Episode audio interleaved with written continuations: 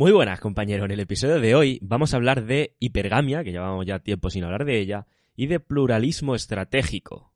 Pero bueno, ¿esto qué es ahora? Estarás preguntándote. Bien, pues bueno, hace poco estaba revisando algunos artículos científicos, que de hecho el artículo en el que me baso para deciros todo esto, lo voy a dejar enlazado en la descripción de este podcast. Y bueno, hacía ya tiempo que le había echado el ojo a este artículo y quería investigarlo un poco y ha dado la casualidad también de que hace un par de días uno de los alumnos del programa 90 días me estaba haciendo muchas dudas, muchas consultas alrededor de la hipergamia en sí. O sea, no de la hipergamia concretamente, pero al final su duda iba encaminada a lo mismo, ¿no? ¿Qué es exactamente lo que atrae o no atrae a una mujer? Y digamos esa disonancia cognitiva entre la parte alfa y la parte beta, que es lo que no termina de entender. Y creo que es el mejor momento para poder hacer este episodio por el bueno, por la revisión de este artículo que he hecho, que como digo lo dejaré en la descripción por si alguien quiere echarle un vistazo. El único problema es que está en inglés y la verdad es que es bastante denso de leer, o sea, me, me ha aburrido a veces leerlo, pero bueno, es mi parte de mi trabajo investigar también, así que aquí estoy. Y de paso, no solo ya reviso lo del artículo con vosotros, sino que contesto a esta persona. Así que si quieres quedarte para desentrañar todas las capas de esta hipergamia y terminar de entender por qué y cómo funciona, Prepárate porque empezamos.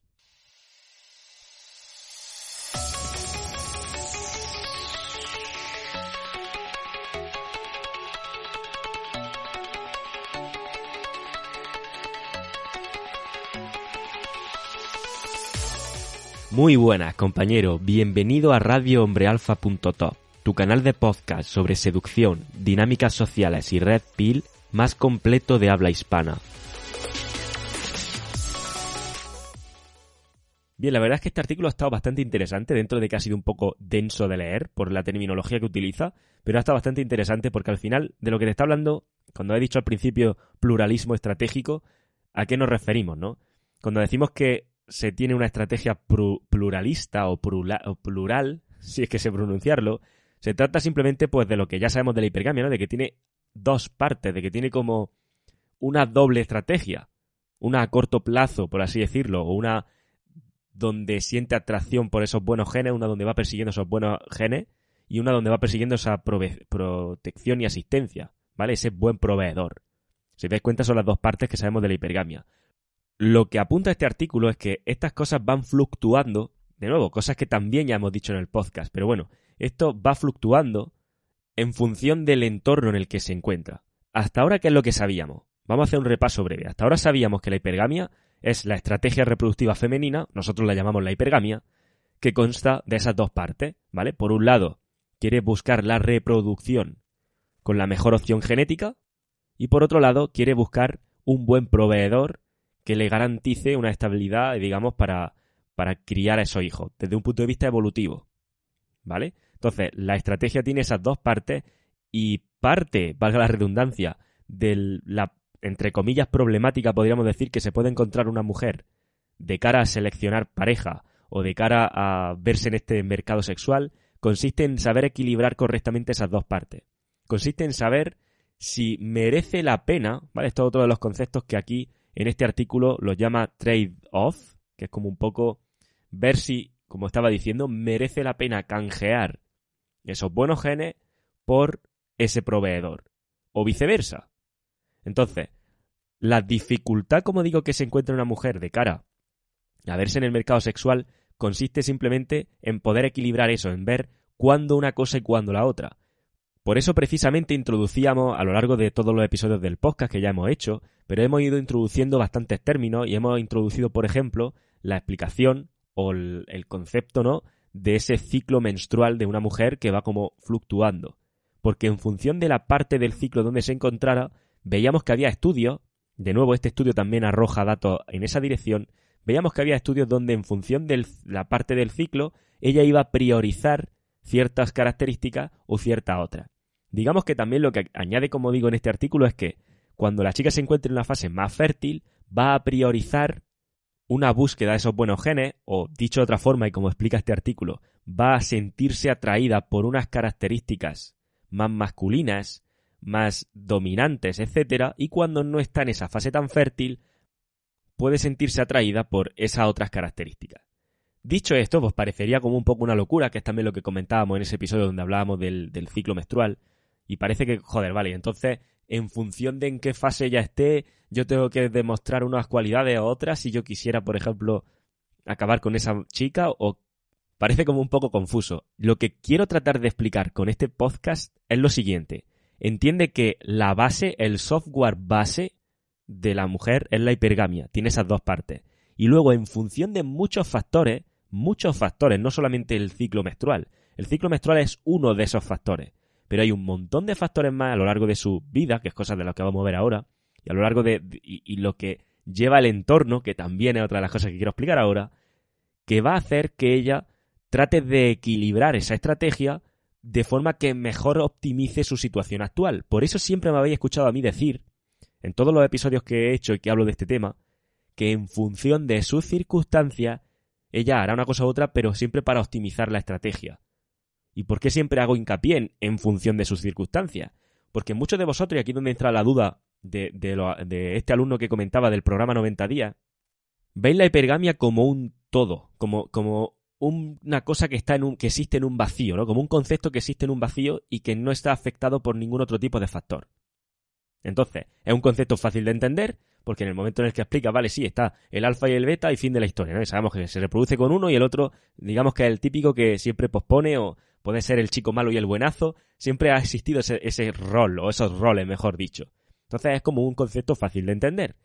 Pero corremos el riesgo de precisamente acabar siendo miopes en este sentido, ¿vale? Es decir, acabar viéndolo todo bajo el mismo prisma y no coger perspectiva de este concepto, porque la hipergamia no es un concepto rígido. De hecho, lo que apunta el artículo en el que me estoy basando, digamos, para deciros estos conceptos nuevos, es que nuestras estrategias reproductivas, tanto la del hombre como la de la mujer, están condicionadas. Pero vamos a centrarnos primero en la de la mujer, que si no esto va a ser un follón. ¿Están condicionadas a qué? Pues bueno, pues a todo ese tipo de factores que te estoy diciendo. Entonces, lo que decía, ¿no? Por reenganchar de lo que estaba diciendo.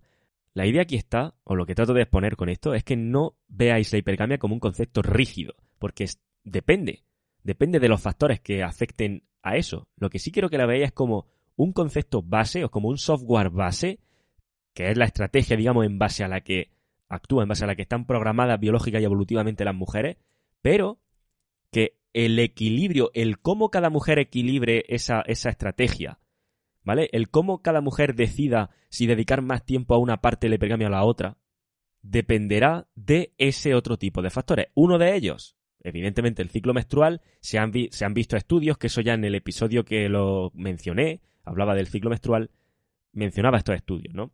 Pero bueno, se han visto estudios, en este estudio también lo vuelven a, a citar, que en función del punto donde se encuentre del ciclo, bueno, pues va a darle como un poco más de peso a una parte u otra, o va a sentirse atraída por unas características u otras. Eso no quiere decir, fijaos, eso no quiere decir que cuando esté, imagínate, en una fase no fértil del ciclo, automáticamente no se sienta atraída por el alfa.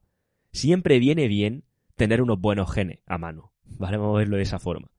Solo que tiene que equilibrar la balanza. Entonces, ese es uno de los factores. Otro de los factores, el valor de mercado sexual. Lo vimos en el episodio número 4, ¿vale? En función de la edad que tenga la chica, como tendrá un valor de mercado sexual u otro, eso va a hacer que ese equilibrio, ¿vale? Esa optimización de su estrategia para darle más peso a una parte de la hipergamia o a otra, estará también condicionada, como digo, por ese valor de mercado sexual. Y otro de los factores, que este es del que quería hablaros, porque además define muy bien y predice muy bien lo que está pasando actualmente a nivel social y lo que puede llegar a pasar, otro de estos factores, como digo, es el entorno. ¿Vale? ¿Cómo es el, entorno en el que vivimos? ¿Cómo es la situación sociocultural, por ejemplo, en la que vivimos o en la que vive la chica determinada? Esto es precisamente lo que a mí, por hacer aquí un paréntesis, esto es precisamente lo que a mí más me gusta de esto. Y por eso es precisamente por lo que muchos de vosotros cuando me preguntáis consultas específicas por privado, os digo lo mismo, que para darte una respuesta precisa, para darte una buena respuesta, lo mejor sería verlo en una sesión, verlo en una llamada, verlo en un momento donde podamos tranquilamente ver todos los datos, porque, como digo, la parte que a mí más me gusta y la parte donde, donde la respuesta que se puede dar es más precisa es cuando consideras todos los factores de una, de, una determinada persona, una determinada chica en este caso, y entonces vas viendo, vale, qué puede afectar, qué no puede afectar en base a la situación en la que estamos. Y como te digo, esa es la parte que más me gusta de este análisis, de, de todos los análisis que hago, es el ver cómo cada factor puede ir influenciándose, un poco de trabajo de investigación. En cualquier caso, lo que se ha visto es que el entorno en el que vivimos influencia el hecho de que se equilibre esta estrategia de una manera o de otra. O dicho de otra forma, hemos dicho que tenemos estrategias condicionadas, condicionadas a diferentes factores.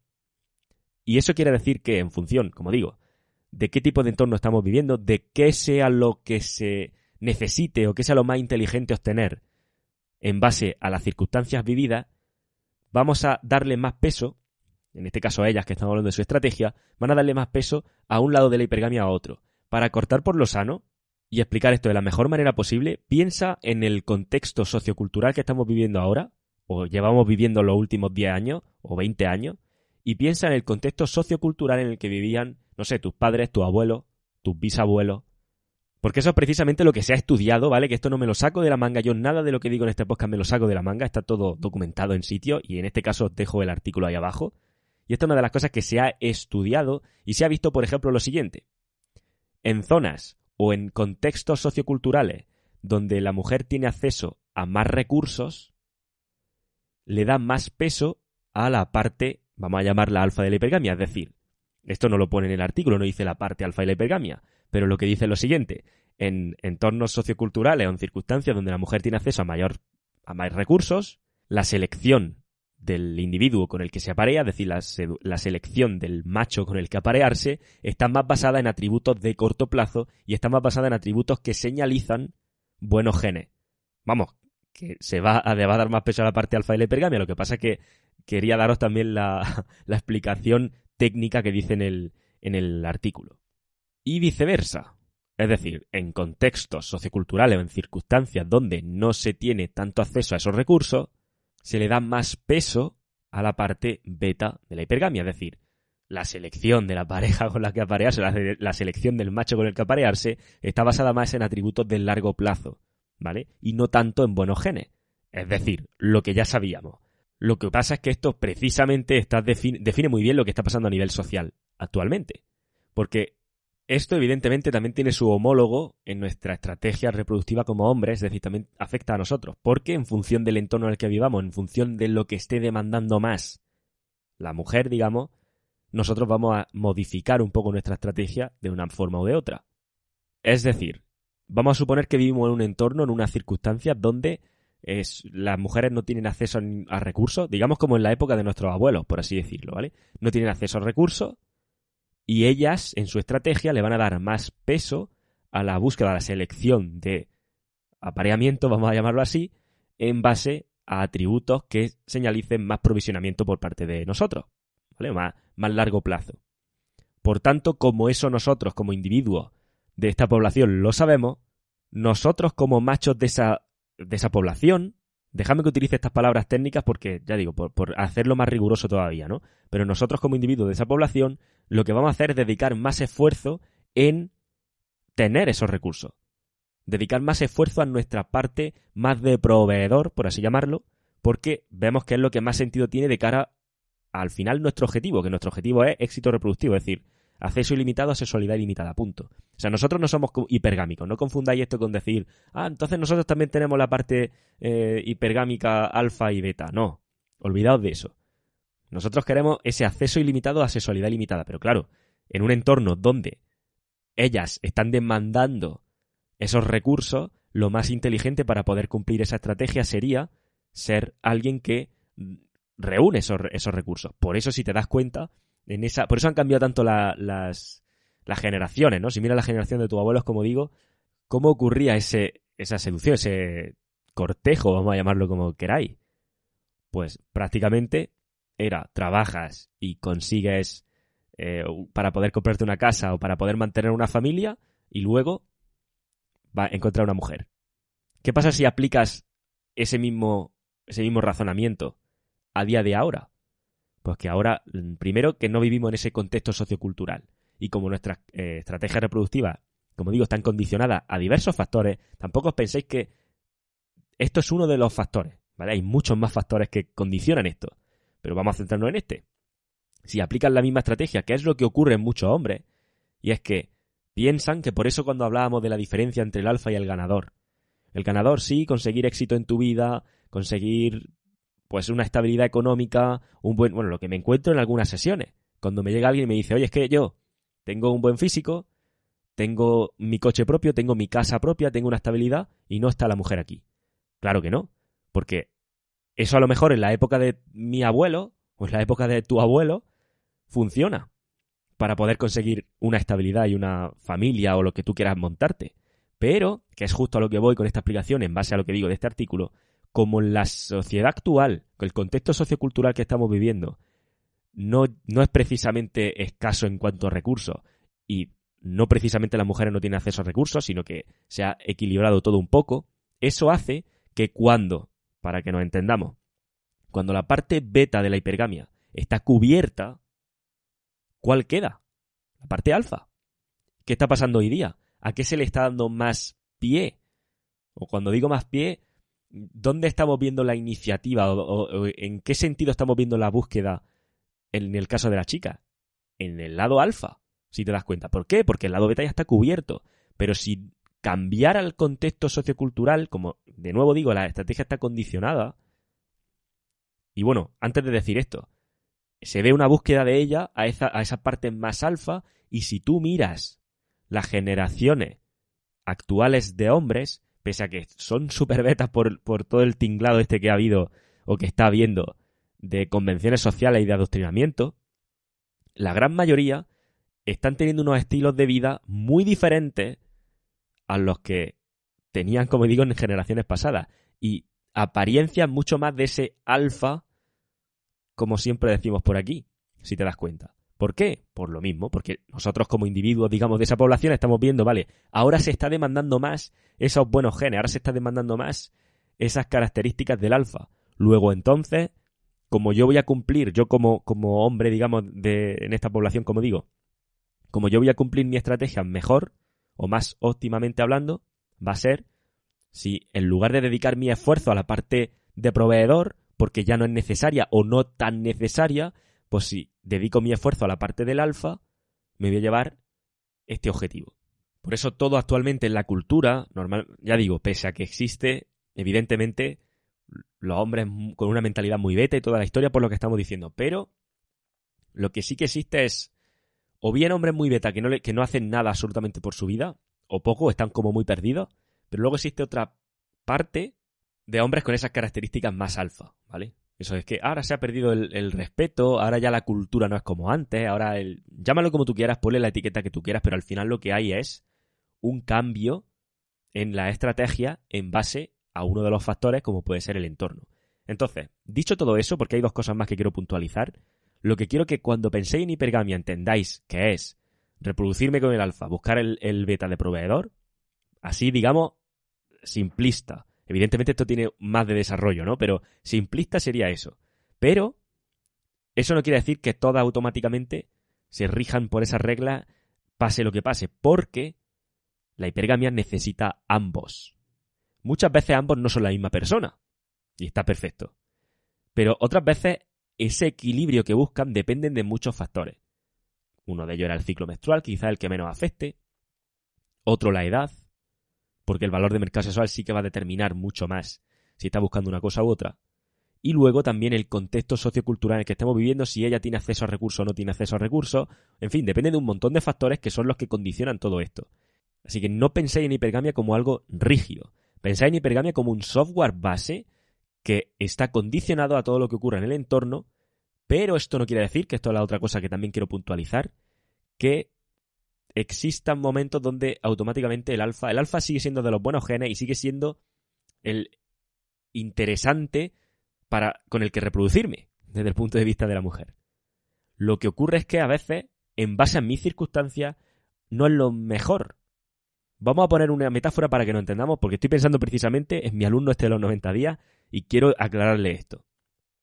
Todos queremos montarnos en un Ferrari y darnos una vuelta, o dos, ¿verdad? Todos queremos eso. Pero a que ahora mismo, bueno, hablo por mí, ¿vale? Yo quiero montarme en un Ferrari, me gustaría tener un Lamborghini, vamos a poner un Lamborghini, me da igual, venga, un Lamborghini. Quiero un Lamborghini. Pero como ahora mismo no me puedo ni de coña permitir comprarme un Lamborghini, yo si me fuera a comprar un coche no estoy sopesando el Lamborghini. Yo lo que estoy sopesando es, vale, ¿qué me compro? ¿Un Audi? ¿Un Ford Focus? ¿Un Renault? Perdóname si no entiendo de coches porque no entiendo de coches, pero quiero decir, yo cuando, suponiendo que me quiero comprar un coche, me pongo a decidir dentro de mi gama, es decir, dentro de lo que yo me pudiera permitir, un SEAT o un Citroën, por ejemplo. Dentro de lo que yo me puedo permitir es donde me pongo a elegir. Eso no quiere decir que yo no quiero un Lamborghini. Por supuesto que prefiero un Lamborghini que un Citroën. Lo que ocurre es que como evidentemente veo que el Lamborghini, en base a mis circunstancias actuales, en base a mi situación actual, no puedo, pues ni siquiera, ni siquiera termino de planteármelo. Pero si apareciera un Lamborghini en mi puerta de mi casa, con las llaves puestas en el capó y con, una, con un lazo de regalo, evidentemente que me monto en el Lamborghini. ¿Vale? Pues lo mismo le ocurre a ellas. Ellas quieren el alfa. Pero llegan momentos, llegan situaciones, vamos a suponer, que su valor de mercado sexual está demasiado bajo.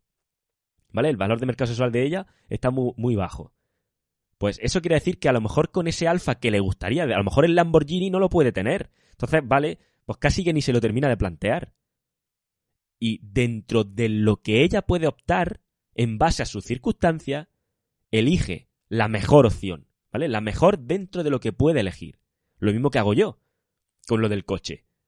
Dentro de Citroën o SEAT, elijo el mejor, pero en base a esto. Ahora, eso no quiere decir que yo no quiera el Lamborghini, ¿vale? Entonces lo mismo le pasa a ella. Eso no quiere decir que si el alfa aparece en la puerta de su casa con un lazo, no va a recibirlo con los brazos abiertos. Porque aquí es luego donde entra también ese concepto, donde ya lo hablábamos en el episodio 34, ¿vale? Donde hablábamos de la infidelidad femenina. Y decíamos que era una herramienta muchas veces para este tipo de cosas. ¿Vale? Una herramienta para, vamos a poner, vamos a seguir con la metáfora, que ahí vamos muy bien. Me he comprado un Citroën. Y estoy encantadísimo con mi Citroën. Está de puta madre.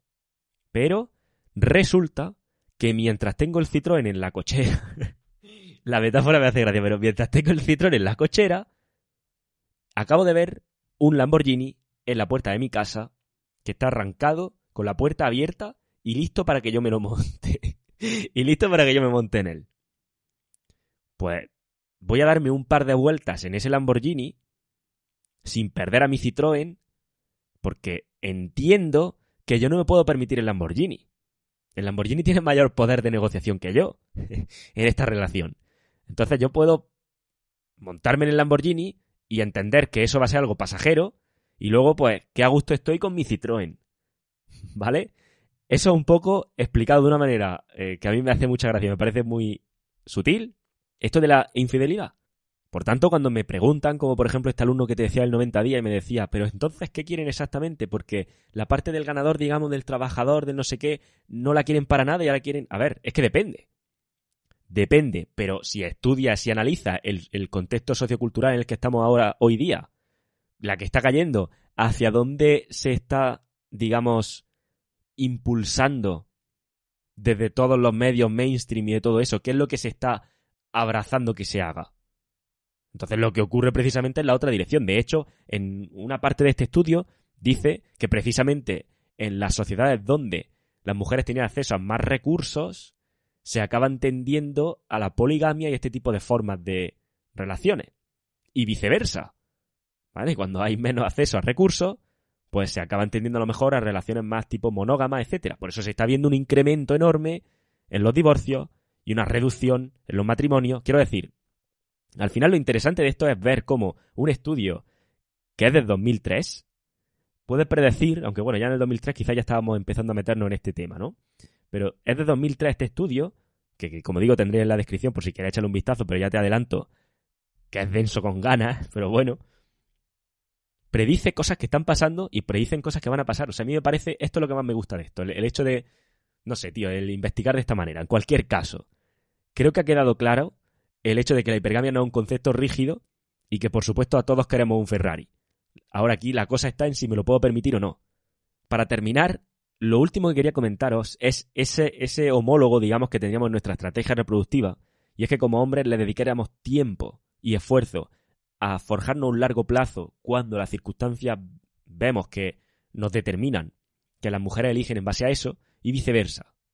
Porque eso es lo que se veía, como decía antes, en la época de nuestros abuelos, cuando todos los hombres era trabajar duro, conseguir dinero para tener una estabilidad, es decir, como la parte del proveedor. Y ahora es todo lo contrario. Porque ahora esto de que se ve de los jóvenes, vamos a llamarlo así, ¿no? Los jóvenes que están todo el rato de fiesta en el parque, con el pelo de colores, con vistiendo de una manera muy rara, ¿no? Estas cosas que diría a lo mejor mi padre o mi abuelo. Eh, hay que ver, ¿eh? Cómo, va vestida esta gente hoy día, que no, tienen respeto, no tienen educación. Todo eso que diría una persona mayor. Si os dais cuenta, eso no es más que esto. Entendemos que ahora la demanda va en otra dirección y adaptamos la oferta de alguna forma, ¿vale? Esto ocurre, por cierto, a nivel subconsciente, que otra de las cosas que me preguntan mucho. Pero esta elección es subconsciente, es como tú estás programado, igual que ella está programada, en base a este software, para en función de factores en el entorno, en ti mismo, etcétera, puedas determinar si adopta una estrategia más cortoplacista o más largoplacista. Lo último que, como decía, que quería comentar con esto, en base a nuestra propia estrategia, nosotros tenemos la misma estrategia, solo que dentro de la estrategia podemos ir al corto plazo, es decir, estar con muchas chicas o centrarnos solamente en una. Esto es una de las cosas que también se estudia en este artículo y es precisamente por lo que seleccioné este artículo, por leerlo. Porque al final yo sospechaba, vale, esto al final, en base a todo lo que yo ya había analizado y estudiado antes, esto tenía que pasar así. Quería basarme en algo que me lo corroborara. Efectivamente. En función de tus circunstancias, vas a elegir una estrategia, como digo, de estar más con. esforzarte más en conseguir chicas diferentes o centrarte en una. Aquí lo curioso está en que esto también le está dando información, porque como digo, vamos a poner como una capa más por encima de esto. Igual que he dicho que cuando pensamos en la hipergamia no, lo pensemos como un concepto que existe en un vacío, sino que está afectado por otros factores, cuando pensemos en la, en interacción entre hombre y mujer, no pensemos solamente en la hipergamia como un vacío, sino pensamos también en nosotros y en cómo nosotros con su estrategia nos afectamos. Porque esto es dinámico. ¿Vale? Esto lo he comentado en algún otro episodio ya. Es decir, vamos a suponer esto. Si tú en base a tus experiencias que has vivido, en base a tu aprendizaje, en base a tus creencias, determinas que no tiene éxito con las chicas, tu estrategia al final va a ser la de centrarte en una e invertir ahí. Porque digamos que le estarías dando información a este software tuyo de base de que la mejor forma para ti de conseguir el éxito reproductivo va a ser esa, porque no tiene otras opciones. Y lo curioso aquí de esto es que esto le está dando información a ella de qué clase de chico tiene enfrente. ¿Vale? Es decir, si tú con ella le estás proyectando, por ejemplo, o directamente es tu forma y tu creencia de que tú quieres una relación larga, estable y solo con una chica y monógama, automáticamente ya ella sabe, ¿no? Vamos a suponer, ¿no? Tu software ya se está comunicando con su software de base y sabemos qué clase de hombre eres tú.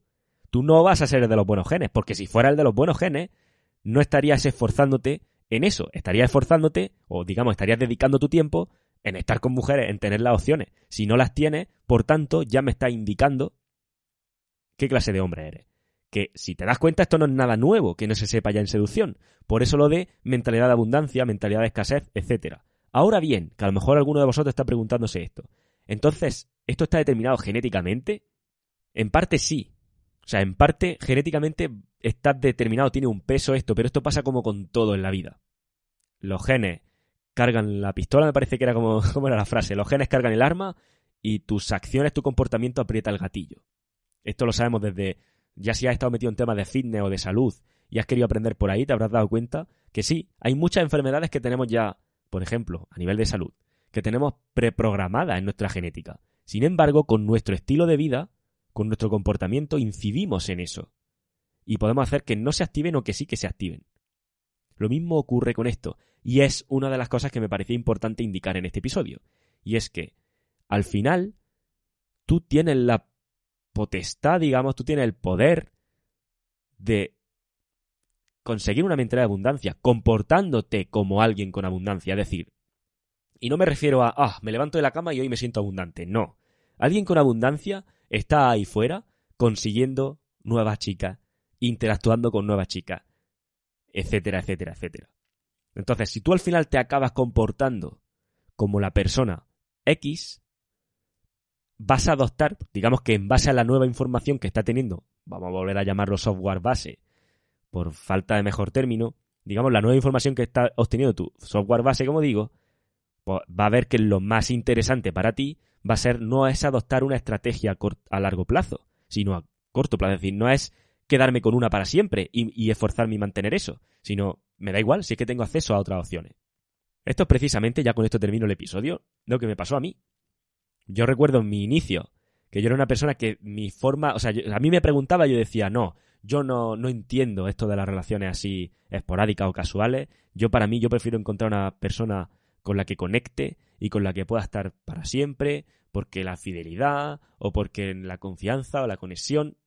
Total, un montón de chorradas así, ¿no? Yo pensaba así, ¿por qué?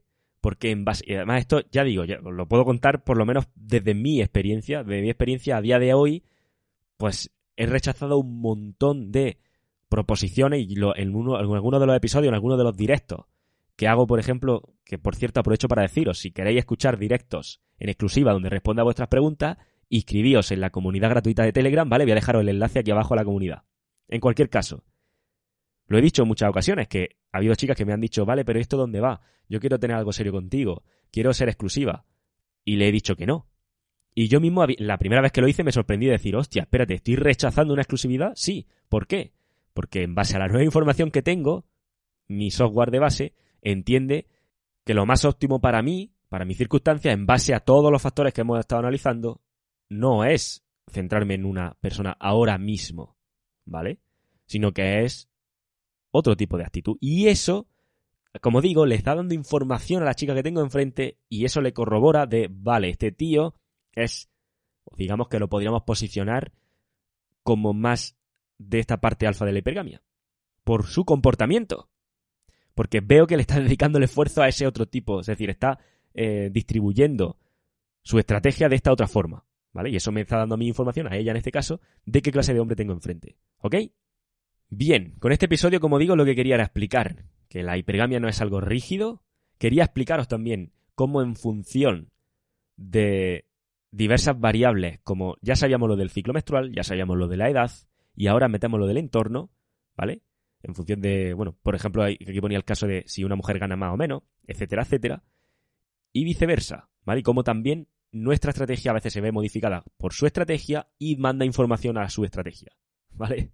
Espero que se haya entendido. Si no habéis entendido algo, dejadme un comentario en iVoox, por ejemplo, que es ahí donde se pueden dejar comentarios.